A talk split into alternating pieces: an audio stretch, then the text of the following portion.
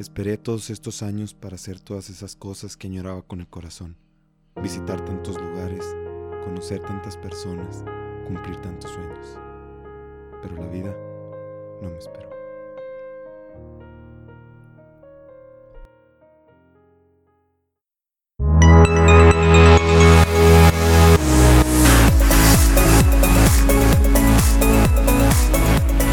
Buenas tardes, noches, madrugadas, o lo que sea, que sea, donde quiera que nos estén escuchando.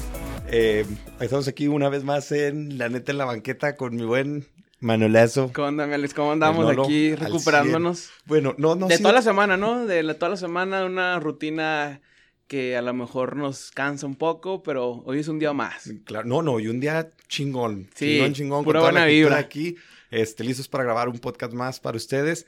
Y pues nos quedamos picados desde la última vez con lo de las entrevistas. Nos gustó mucho la dinámica, la sí, verdad. estuvo, estuvo increíble. Y quisimos invitar a alguien más. Pero a ver, Manolo, preséntamelo tú, por favor. Bueno, aquí estamos hoy con Sergio. Hola, hola a todos. Uh, no, tenemos, no tenemos eh. público, sí, no tenemos público. Y no le vamos a poner aplausos, lo siento. Nadie famoso en realidad. ¿Cómo, No, como que ¿Cómo no, andan, Sergio? Bien, ¿Chido? bien, ustedes. ¿Todo ¿cómo están, chido? chavos? ¿Todo bien? No, Todo excelente. chido. Nerviosillo, pero bien. No, ¿por qué? No mordemos, Tanto- hombre. tanta, presencia. Es la primera vez, es la primera vez. primera Es tu todas las Mira, tú, calmado, relajado, cooperando. Flojito y cooperando nada más. Eso le dijeron a mi mamá que. Ay, Es cierto. Oye, Sergio, cuéntanos un poquito más de ti. Ah, Tú, bueno, ¿Quién eres? este, ¿quién soy? Bueno, soy, soy, soy Sergio. Sergio Baltasar, más que nada. Este, tengo, por supuesto, un apellido. Es, mi apellido es Sergio Gómez Baltasar, pero uso Baltasar por razones que supongo que vamos a decir en la neta después. Pero, este, pero soy de Guadalajara. Tengo 25 años. ¿Te gusta el tequila? No, por supuesto. Ah, tequila y yo somos- estamos casados. Está en mi casa esperándote, esperándome, perdón. con botella de tequila.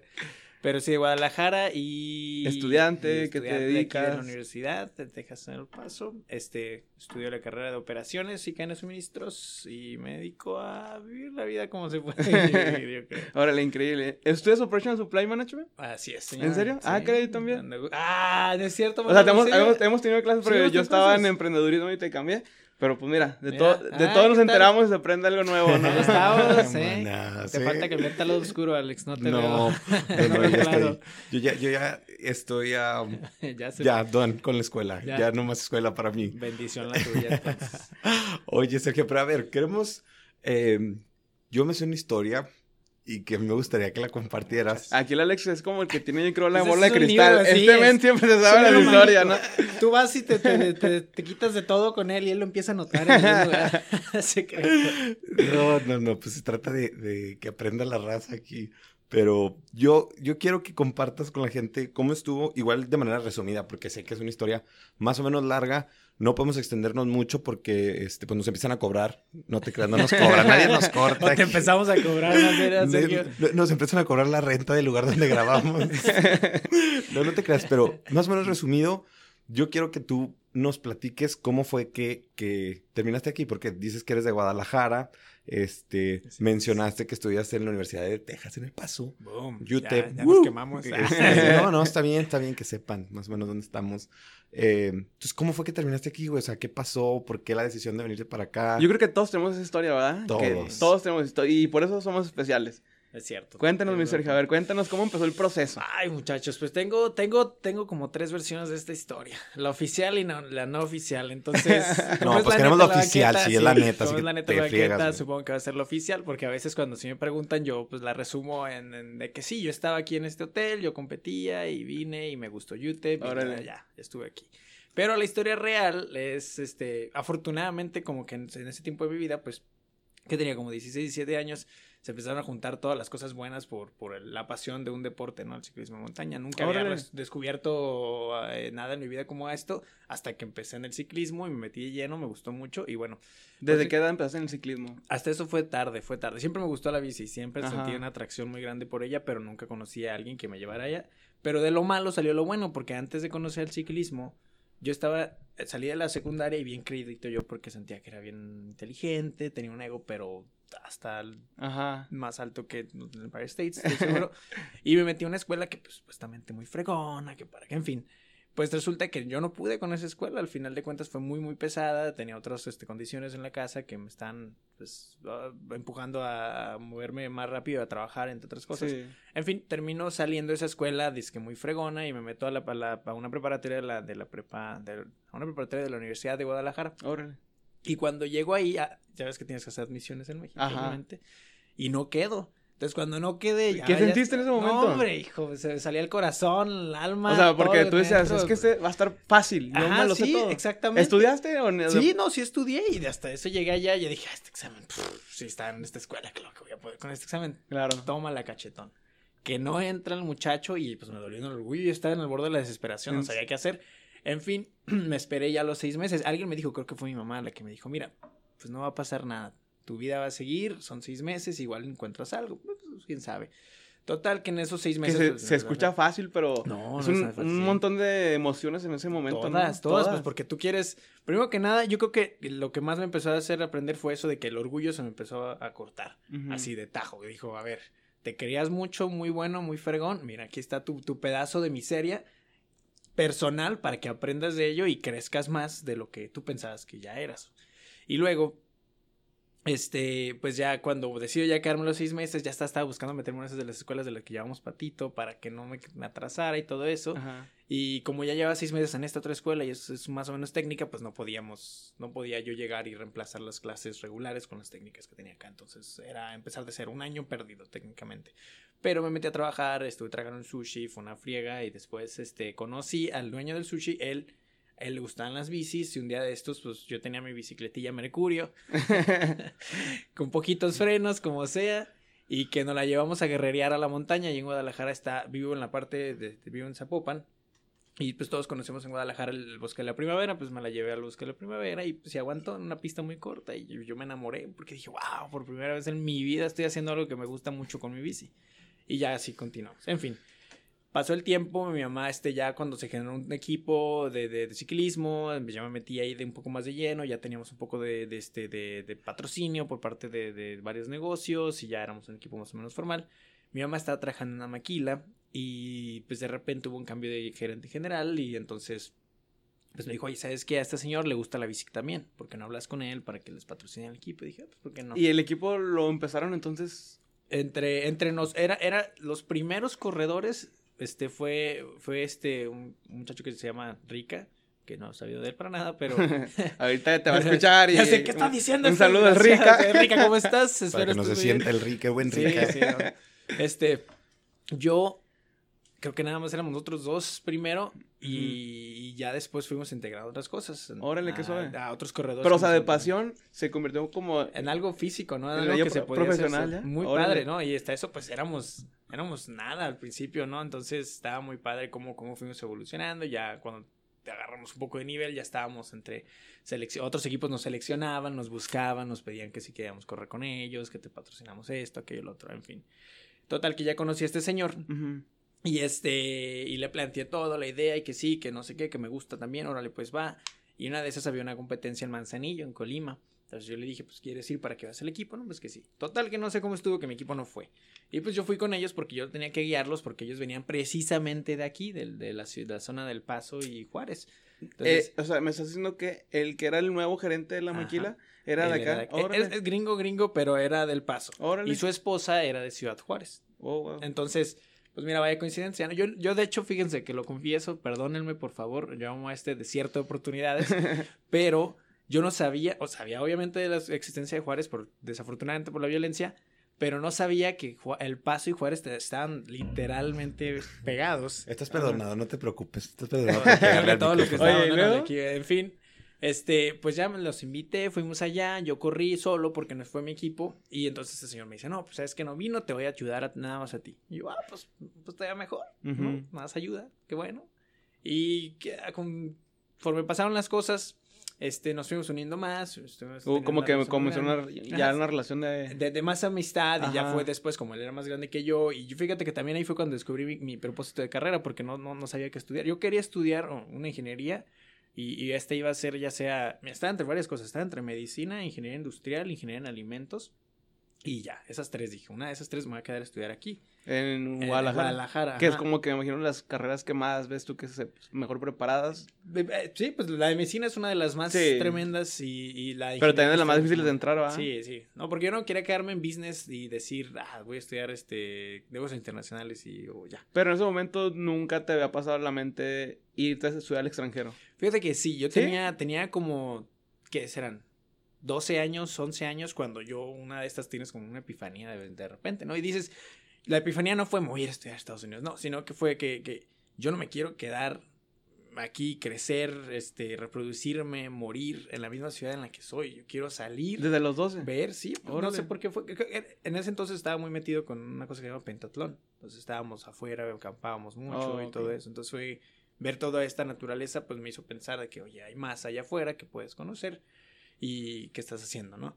Entonces yo creo que fue eso, que, que, que esa mini epifanía, que, que yo quería salir y fuese lo que fuese, llegar al otro lado a ver qué pasa.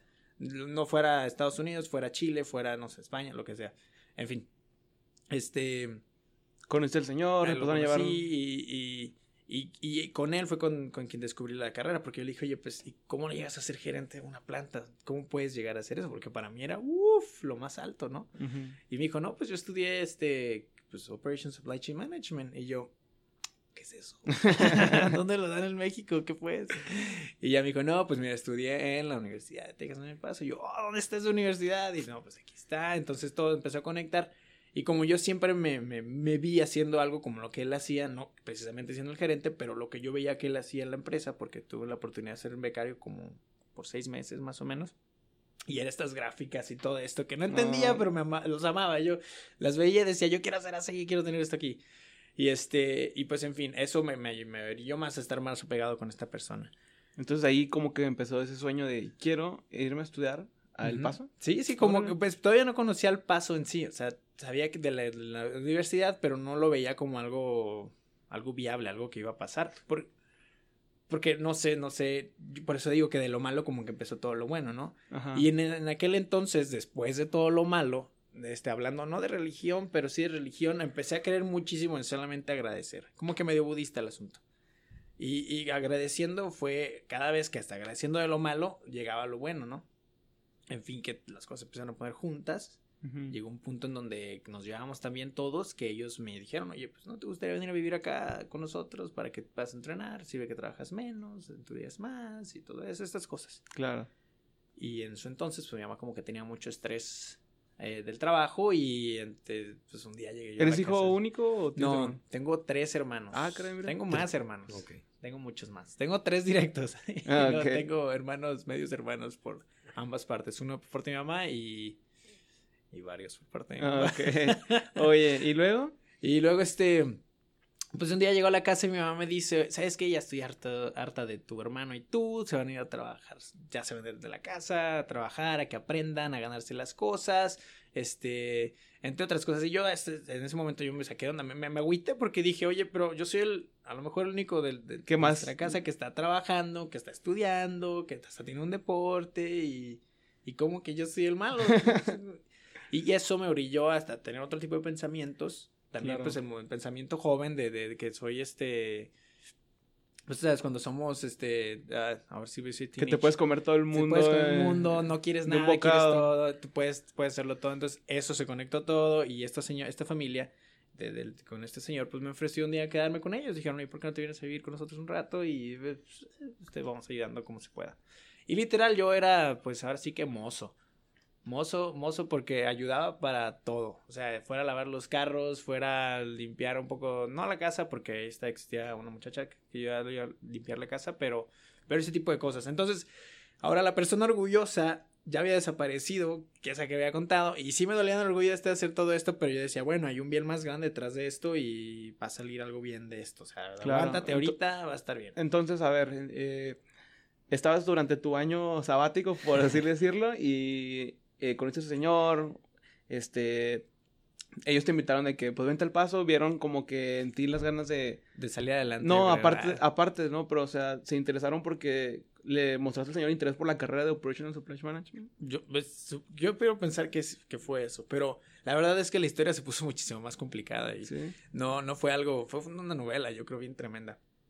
Este, porque ya del momento en el que estaba viendo con estas, estas personas, este, pues nos empezamos a conocer todos más. Y un día de esos íbamos rodando este señor y yo, este, eh, hacia el bosque y, y nada que, que, que, que la esposa le habla porque había descubierto unas cosillas y se armó un despapalle y entonces llegamos, la señora tenía todo afuera y estaba llorando muy feo. Y, Órale. y yo pues estaba al medio de todo, entonces vi, vi a la señora llorar muy, muy feo y dije, chatos, ¿qué voy a hacer?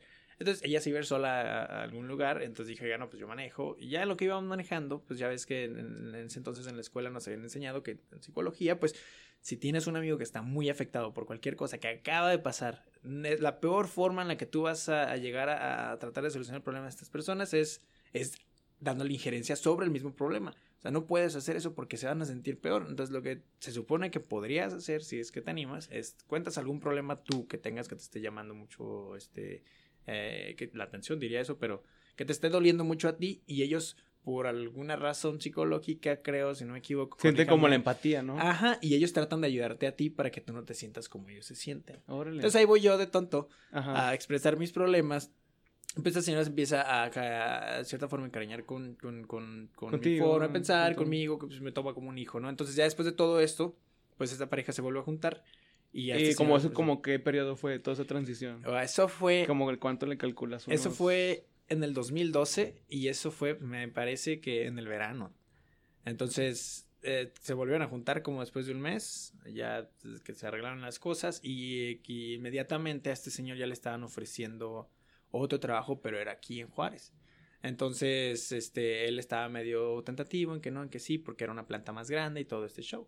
Y ya entonces empecé a escuchar los rumores que ya nos vamos a regresar y todo esto y que a lo mejor se acepta porque él empezó a viajar para acá. Y ya después, cuando ya era una, una cosa definitiva de que se iban a regresar, pues yo dije, bueno, pues tuve un buen tiempo, aprendí muchas cosas, ya pasó el tiempo que tenía que pasar para mí, para ya, ya estaba estudiando en ese entonces, ya estaba dentro de la escuela otra vez, Aquí. allá en, en Ah, Guadalajara. bueno. Y este, y en eso pues me dice, me dice la señora, oye, pues no te gustaría venir, y yo dije, no, pues este, vamos a ver, pues, no sé, a ver qué comenta este señor. Y luego de la nada, un día me dice este, este hombre, me dice, oye, ¿sabes qué? ¿No te gustaría venir con nosotros? Y yo, ¿de verdad? Y yo, sí. Y yo, ah, pues, ¿por qué no? Y dijo, así de fácil. Y yo, pues sí, pues, ¿qué tienes? Algo diferente. No tengo nada, nada que perder, más, más tengo que aprender. Entonces, Oh, pues, yo pensé que entonces ya vivías con ellos acá estando. Oh, no, no, no. Eso fue allá en o sea, eso fue Guadalajara. allá en Guadalajara. Ahora sí, todo que- este que- circo fue allá en Guadalajara antes de, de venir para acá. Oye, ¿y qué pensabas en ese momento? ¿Qué pensas ahí cuando. O sea, el hecho de que te dije, vente a vivir con nosotros y dejar a tu mamá.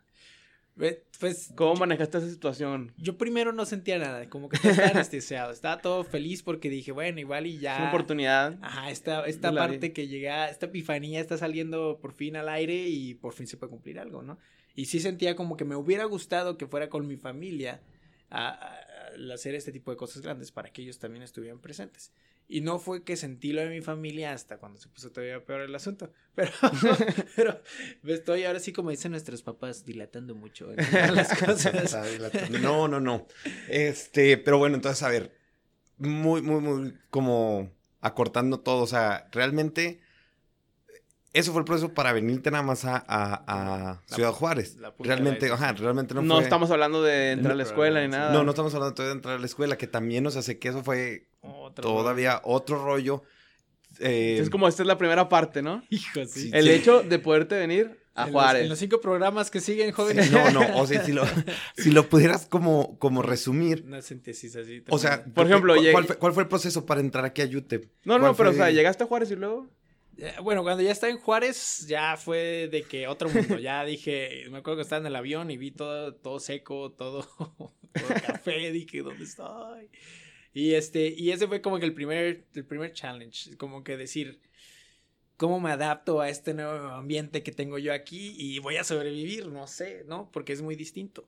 En fin, ya cuando estaba aquí para, para meterme a la universidad, pues, este, no fue, no fue con esta familia. Con esta familia yo ya no estaba porque pues pasan cosas y todo esto. Yo terminé regresando, terminé la prepa en Guadalajara.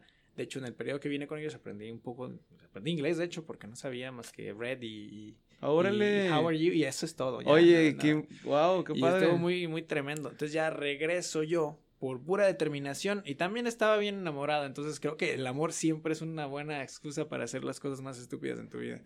Porque, Veme. es cierto. Y este. Y llegué y pues para poderme meter yo tenía que pues justificar cierto dinero que yo no tenía, que mi mamá tampoco tenía, entonces era, era como que un qué voy a hacer, ¿no? Toda la presión estaba ahí. Y como yo de verdad quería esto, pues ni modo. Dije, aventar la chancla donde caiga y a quien le pegue y que levante la mano, pues ahí vas y lo agarras, ¿no? Oye, pero suena fácil, pero... No. ¿Cómo? Suena fácil, pero yo sé que, o sea, el, el hecho de decir, quiero estar ahí, es que y no tengo más que mi mochila y yo voy a estar ahí. Cuéntanos, o sea, cuéntanos. ¿Qué fue tu plan? O sea, no tenía un plan, la verdad. O qué, qué, es lo que esa corazonada? ¿O qué es lo que te yo? Que era eso, era eso, la, la, corazonada más bien. Compártenos, a... Que, que decías, eh, como que sientes bien cuando vas haciendo algo y cuando no. Primero que nada, el instinto es sobrevivir, ¿no? Es decir, ok, al día siguiente tengo que, tengo que hacer algo y algo que me lleve más cerca de donde quiero llegar. Entonces, me acuerdo que al director de mi escuela este, pues le había pedido que se me echara la mano con los números. Me dijo, ¿sabes qué? Pues sí, yo te echo la mano. Me echó la mano, como pude ahí, este, la hice. Y una amiga mía, que pues ya no hablamos desafortunadamente, me ayudó con lo de la estancia aquí. Órale. Antes de conocer a mi amigo con el que me quedé. Y este, y pues ya todo se quedó, la admisión, me dieron la carta, Yute me dio la carta, yo estaba muy feliz, dije sí, entonces fui a la, este, al consulado de, allá de Guadalajara, me dieron mi visa de estudiante y toda era felicidad, entonces la verdad estuvo muy bien. Y todo fue por, por esa persistencia de, seguir adelante, de no pararte, porque hubo muchísimas veces en las que yo pude haber dicho ya. Oye, Sergio, por lo de todas esas veces me imagino, como dicen, todos vemos el resultado, pero es que en serio uno no conoce toda la historia, ¿sabes? Yo te conozco muy poco y es como cuando apenas empiezas a platicar con alguien, es decir, es que en serio es, no sabemos por qué uno está aquí y el otro y todo el mundo que vive detrás. Sí. ¿Cuándo fue, por ejemplo, alguna vez cuando dijiste, ya, ya no puedo más? Cuéntanos una anécdota que te acuerdes. O que digas tú, en este momento, neta, yo ya no quería nada, me quería regresar. Pues yo creo que, que fue, fue cuando, cuando me animé a, a ir a la oficina de la doctora Natalicio. Órale. Esas dos fueron, esas dos semanas fueron de mucha presión. Pero, ¿quién es la doctora Natalicio? La doctora Natalicio es la, no sé cómo decirlo, pero es la diosa de, la universidad. No, la... Es este... Es la directora de la Universidad del Paso. La, directora de la Universidad del Paso, le llamamos presidente, este, en vez de, de canciller o, ¿cómo le llaman en México? Rector. Rector. La rectora de Oye, pero ¿a qué fuiste? Ah, pues mira, en esas dos semanas yo ya estaba hasta el borde de precisamente decir que no. Y antes de decir que no, mi, que no, que de ya no seguir con el sueño de entrar a la universidad. Ah, ya, esto ya no sé, ya estaba dentro. Ah, ya estabas dentro. Pero, pero, pues pagar ahora el siguiente reto. Entonces era como que uno después del otro, no eran demasiadas piedras que ya no las podía cargar. Y dije, no, ya estuvo, o sea, ya, ya por menos, por, por, lo menos, este, ya, ya estoy dentro, ya estuve, ya con eso, ya se armó, ya puedo regresarme si quiero, porque no se está armando esto. Esto no se está haciendo con el dinero y lo económico. Y antes de, tirar la toalla, pues eh, iba caminando por lo que iba a ser o se está construyendo todavía el Centennial Plaza. Y, vi pues el, edificio de la administración y dije, bueno, a lo mejor aquí puede haber una respuesta a mis asuntos. Y entonces caminé adentro, llegué, quinto piso, nerviosísimo, sudando ya sin, sin, sin haber hablado antes. Y llegué con todos los, ahora sí con todos los cestos en la mano y le digo a la muchacha de enfrente, respuesta, oye, quiero hablar con la doctora Natalicio. ¿Quién eres? sí, fue así como que, bueno, y luego, ¿qué quieres hacer? Y luego la muchacha fue de que, hasta eso fue muy padre porque ella me dijo, mm, no está ahorita, pero si quieres le puedes mandar un correo. Y pues ustedes saben, en, la historia negra de México, que supongo que es diferente, este, si tú le mandas un correo a alguien, a un pájaro gordo, nunca te van a contestar, no, nunca por alguna razón. Entonces yo dije, me resigné y dije, bueno, igual y le, le, le un mensaje que precisamente ayer lo estaba leyendo. Y este, y se lo mando, dije, pues se lo voy a mandar y pues si me contesta no, pues si me contesta ¿Qué le pusiste ahí en ¿Qué era el mensaje? Yo saber qué le puso. Yo ya sé, pero vamos a ver. ¿Qué le puse? Eh, ayer que lo estaba viendo casi lloro, la verdad, porque no puedo creer ese valor. Yo las les puse, le puse, ¿sabe qué, doctora? Mi nombre es tal, tal, tal, vengo de Guadalajara, yo vengo no a pedirle, este, no soy nadie especial, soy una persona como todos los demás, vengo persiguiendo una pasión, un sueño, y no quiero venir a pedirle nada porque no soy así, no me gusta pedir nada. Quiero que sepa que estoy teniendo la mejor sensación de mi vida al venir a esta universidad y que desafortunadamente como a muchos y como pocos también les falta el dinero para seguir con sus estudios. Este, no le estoy pidiendo que me dé nada gratis, no quiero nada gratis, yo nada más quiero un trabajo para poder este, pagar, pagar la escuela a mi tiempo, que me den chance, porque si no me van a sacar y no quiero salir de la escuela. Y de hecho, ayer que estaba leyendo decía que ya había agarrado yo un trabajo en, de bartender aquí con, la cocina y que había trabajado en Captain's Club, entonces estaba muy motivado por eso y, le, puse a ella, si usted tiene otro trabajo del que pueda saber, yo con mucho gusto lo tomo, ¿no? Y que espero que no, que, que perdone mis faltas de ortografía y mi, mi, mocho inglés porque estaba bien feo escrito eso. Y ya eso fue lo que le mandé con la esperanza de que contestara. El momento en que fuiste acá, enviar. Enviar, dije, pues ya. Como que se, sentiste así como un poquito ya esa carga. Dije, dije, a ver qué pasa. A ver ya, qué pasa. Y de hecho, uno cuando está en las situaciones de sobrevivencia, como que no, no, no, no le pones todo el peso a todas las, a una opción. Como que en cuanto ya le diste impulso a una idea, algo, a un programa, lo que sea, o alguna solución, empiezas luego, luego a buscar qué vas a hacer cuando no pase esto. Y este, se siente feo, pero se siente bien, porque ya estás preparado para que te digan que no. O sea, el no siempre lo vas a estar en la puerta. Siempre que hagas algo va a estar un no. Ya si algo sale diferente, entonces es una motivación. En fin, yo dije no voy a contestar. Como todos los demás mexicanos y como los peces gordos del mundo, bien acostumbrado que estaba yo. Entonces me sigo buscando las cosas que tengo que estar buscando. Y al día siguiente me mandó un correo ella. ¿Al día siguiente? Al día siguiente. Wow. Sin nada. O sea, me, lo mandó y me dijo, muy, muy, felices que estamos aquí. Qué bueno, bla, bla, bla. Este, vete a esta oficina, te van a ayudar ahí. Y yo dije, bueno, bueno, me contestó. Yo sentí, eso fue suficiente para mí, que me contestara fue suficiente para mí para motivarme a seguir luchando. Y como me dijo que me mandó con alguien a, una oficina aquí, en, con alguien de YouTube. Y dije, pues me mandó al avión, pero qué fregón que me mandó ese avión tan padre. Entonces yo voy a seguir echándole ganas. Pasaron dos semanas y no fui a esa oficina hasta que se me acabaron las opciones y dije, bueno, voy a ir, no tengo nada que perder. Y toma la cachetón que me dan dando una beca de un año para quedarme en YouTube. Wow. En mi primer, año y fue, fue por eso. El poco dinero que yo había dado ya me lo regresaron y lo utilicé para los siguientes tiempos, pero, pero ya cuando me dieron esa oportunidad, esa primera oportunidad, dije, esto es para mí, esta universidad es, es mi universidad y esto por lo que yo había luchado está afortunadamente pues viéndose claro después de tanto. Suena muy fácil. No. Pero como lo cuenta, pero es increíble, o sea, el hecho de poderte tú, para empezar, para pagarte la escuela, no cualquiera, no cualquiera tiene las, pues, las ganas o están dispuestos a, dar el esfuerzo de trabajar y estudiar. No, está cañón esto. Y aparte, o sea, ¿Cómo eso fue que como un tiro? ¿Fue un tiro a, tiro blanco? a la suerte. o, sea, tú lo tiraste y acertaste, pero porque, porque teniste esa, tuviste esa corazonada de un principio de que querías buscar un sueño y cumplirlo, ¿no? Sí, antes de dar la toalla. Bueno, esta historia, primero cuando le hicimos la invitación a Sergio, este, dijo que él, que él no tenía mucho para compartir acerca del tema, que, nos, que nos podía compartir acerca del tema. El tema que queremos abordar el día de hoy que ya lo vamos a tener que hacer un poco más, más rápido, pero qué padre que nos compartiste. No, no, no, qué padre que nos compartiste todo esto. No, pero no creo que sea un tema, es simplemente el hecho... De, de ponerlo en experiencia, a lo mejor, o sea, yo, yo siempre, eh, siempre, esto es de manera personal, creo yo que el hecho de poner a situaciones en vivencias de alguien más, eh, en ocasiones te das cuenta que, que uno, que no eres el único que está pasando por lo mismo, porque sí somos muy dados a sentirnos muy especiales y creer que somos los únicos que estamos pasando por esa situación difícil. y cuando escuchas que alguien más está pasando por esa situación difícil, pues creo que... que te motivas, ¿no? sí, pues sientes un poco a lo mejor de tranquilidad, de saber que, que, hay, hay posibilidades de que algo bueno suceda, ¿no? Como en el caso de, de Sergio. Exacto. Entonces, ah, cuando tú me comentabas, Sergio, de que no, pero que voy a compartir y todo, pues yo tenía en mente esta, esta idea, ¿no? El, y no he dicho de qué es el, tema que no es tema. Eh, queríamos hablar justamente sobre eso, sobre el hecho de superar problemas, de cómo eh, vemos la, adversidad.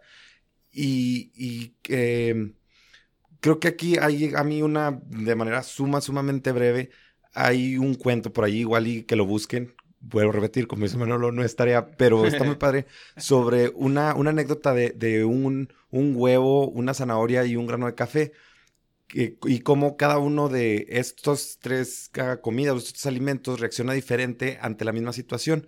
Si los expones a agua caliente eh, por cierto tiempo, si expones el huevo al agua caliente por cierto tiempo, pues se va a hacer duro a lo mejor por, ¿no? por fuera se cose, ajá, duro por fuera y blando por dentro. La zanahoria, pues si la dejas ahí en el agua hirviendo, también se va a hacer completamente blanda. blanda. Pero si echas el grano de café al agua caliente, lo que va a pasar es que pues va a desprender uno, un aroma muy, muy eh, eh, eh, bueno.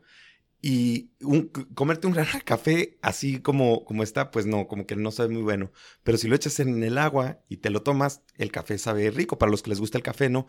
Entonces justamente en, el, en esta como metáfora ponen justamente cómo las personas tenemos hasta cierto punto la decisión de, de cómo afrontamos los problemas, ¿no? Te puedes, te puedes poner duro y puedes ser poco sensible y fingir que nada está pasando, como el huevo, o puedes quebrarte totalmente, echarte a llorar a tu cama, deprimirte y demás, ponerte todo blando y todo sensible como, Como la la zanahoria.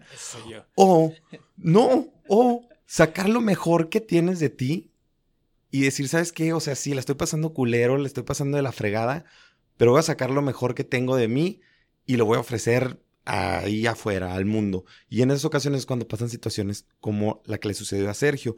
Eh, eh, no sé, am, tú, Manolo, que a lo mejor te, te gustaría agregar en relación a todo esto, ¿no? A los problemas, cómo los afrontamos, cómo los vemos.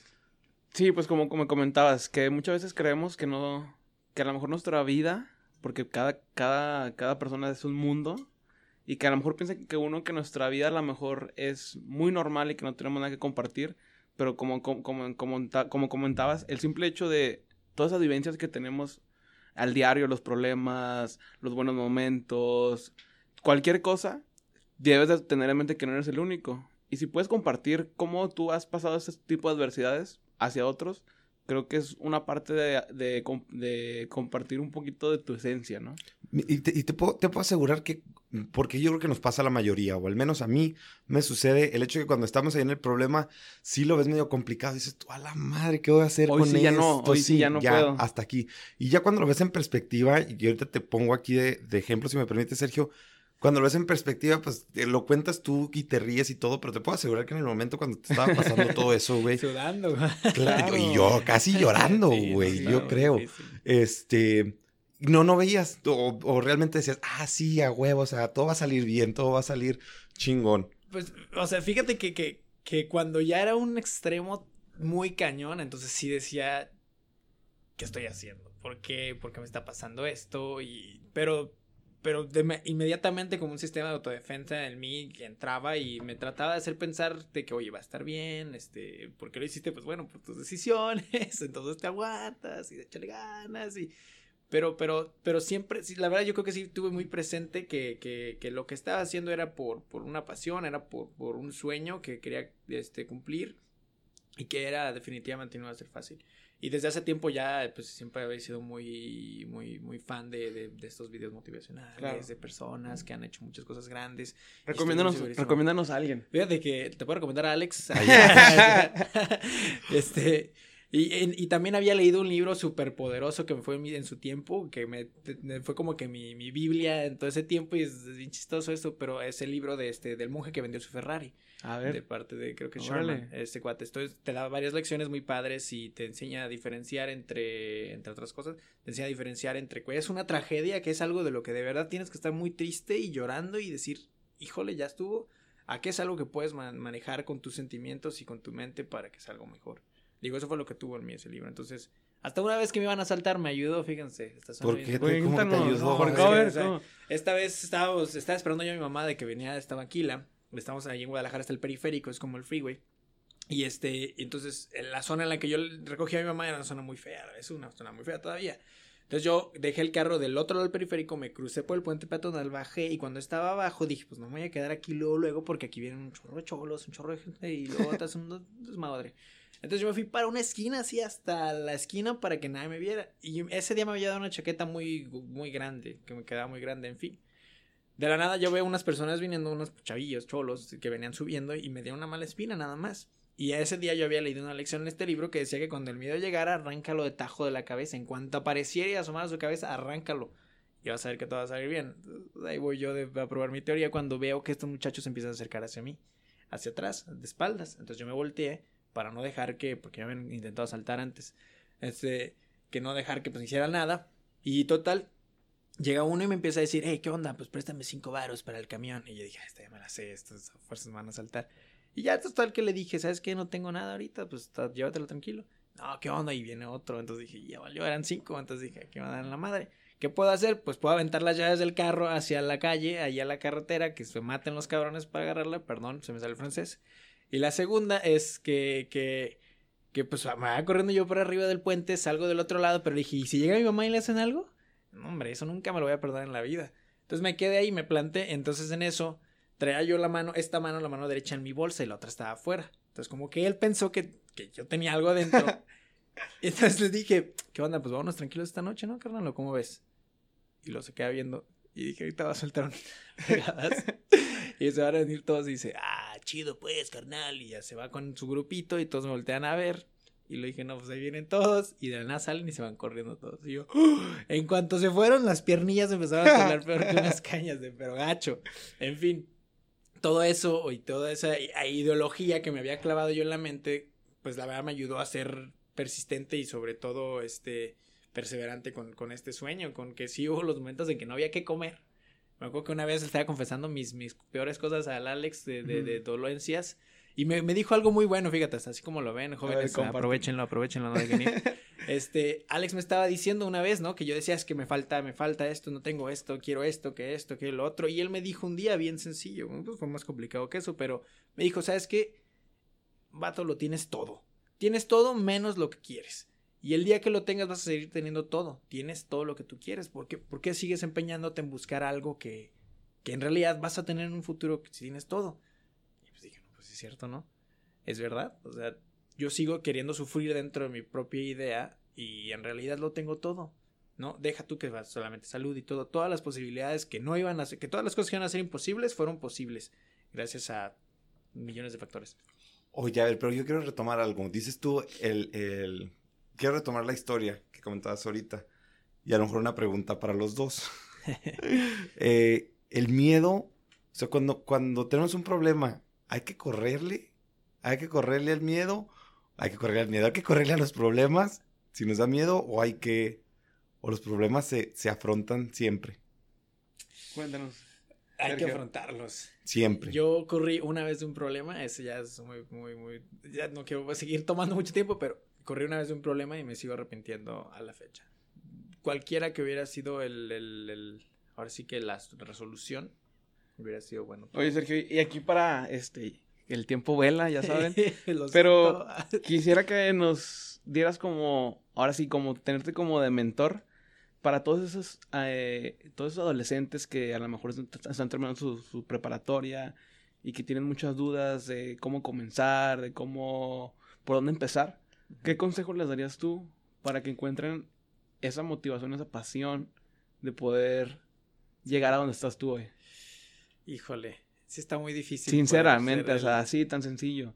Como tú lo sientas, decir. Yo, yo no, no soy bueno aconsejando, la verdad, pero les recomendaría mucho que, que si tienen un sueño, si de verdad quieren algo, que, que lo sigan. Síganlo, les va a ir de la chingada van a lo mejor a llorar un chingo. Van a lo mejor a tener un chingo de hambre, hasta comer de la basura, como algunas personas tal vez lo han hecho ya.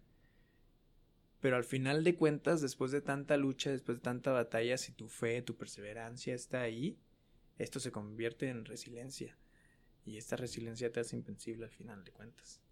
Entonces, si de verdad quieres algo, si de verdad tienes un sueño, sea ser policía, sea ser astronauta, pues el astronauta mexicano, él lo intentó 16 veces antes de poder ser astronauta que no lo vas a intentar tú una sola vez o dos o tres para llegar a ser lo que quieres ser. No sé, ahí tienes a Andrés Manuel, por ejemplo, los políticos. Pero yo creo que sí, que, que, lo intenten, que si tienen un sueño vayan por él, va a costarles mucho, hay mucho sacrificio de por medio y eso es yo creo que la vida lo que te dice, a ver, antes de que tomes esta decisión, ¿quieres de verdad dejar de lado a tu familia, tus comodidades? ¿Quieres de verdad dejar todo esto bueno que ya tienes construido y lanzarte a la nada al precipicio donde no sabes qué va a pasar el día de mañana. Hay muchos que a lo mejor se mueren tratando de conseguir ese sueño, pero a lo mejor valió la pena porque están llegando cerca cada vez más. Alex. Tú, Manolo, tú, dime a ver qué piensas. Tú dime qué piensas. No, no, pues este es lo que me encanta de esto de empezar a conocer a la gente porque muchas veces tú ves a alguien nada más de frente y es lo que ves. Ves nada más su cara, pero no conoces su esencia, toda su historia atrás. Este, de, de tu historia me quedo con todo, de que no es fácil. No es fácil muchas veces, como dices tú, el proceso no es fácil, el poder alcanzar tus sueños. Vas a sufrirlo un chingo, pero de eso se trata la vida. De eso se trata la vida, de echar, de sufrir. Si quieres, bueno, de sufrir en el modo de que si quieres alcanzar a tus metas, de estar dispuesto a pasar por el proceso, ¿no? Ok. Muy bien, pues yo dije al inicio, bueno, no al inicio, como al, ya casi a, la, a los tres cuartos del podcast, dije que íbamos a hablar de los problemas y la adversidad.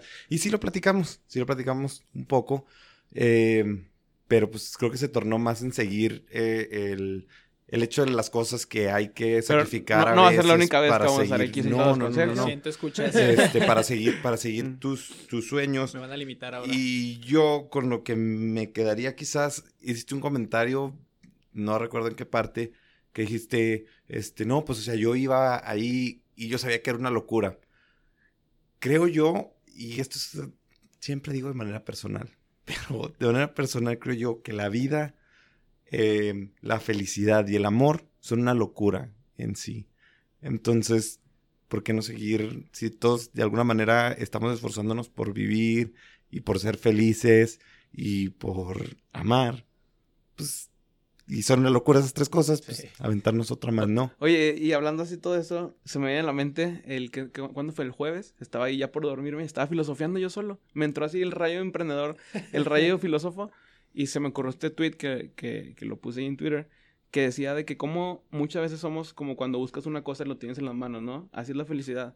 Muchas veces buscamos obtener cosas para sentirnos felices cuando en realidad la felicidad la tenemos en la mano, que es la vida. O sea, vívela y el momento es hoy. El momento de ser feliz es el simple hecho de, poder levantarte. Claro, de hecho, sí, si me permiten, super Claro, claro. No, de hecho, creo que eh, estoy muy de acuerdo contigo. Este, yo me acuerdo cuando tenía 16 años, 17 o 14 años, mi, mi, mi, mi moro de vida era precisamente vívela porque nada, tienes una vez más.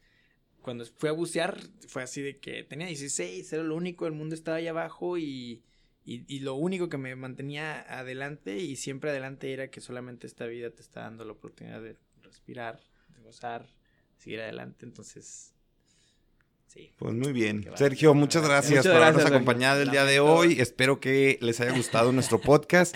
Si les gustó este y los demás podcasts que grabamos, compártanlos con sus amigos, familiares, primos, tíos, hermanos, novia, novios, exnovios, a que le quieran tirar una pedrada.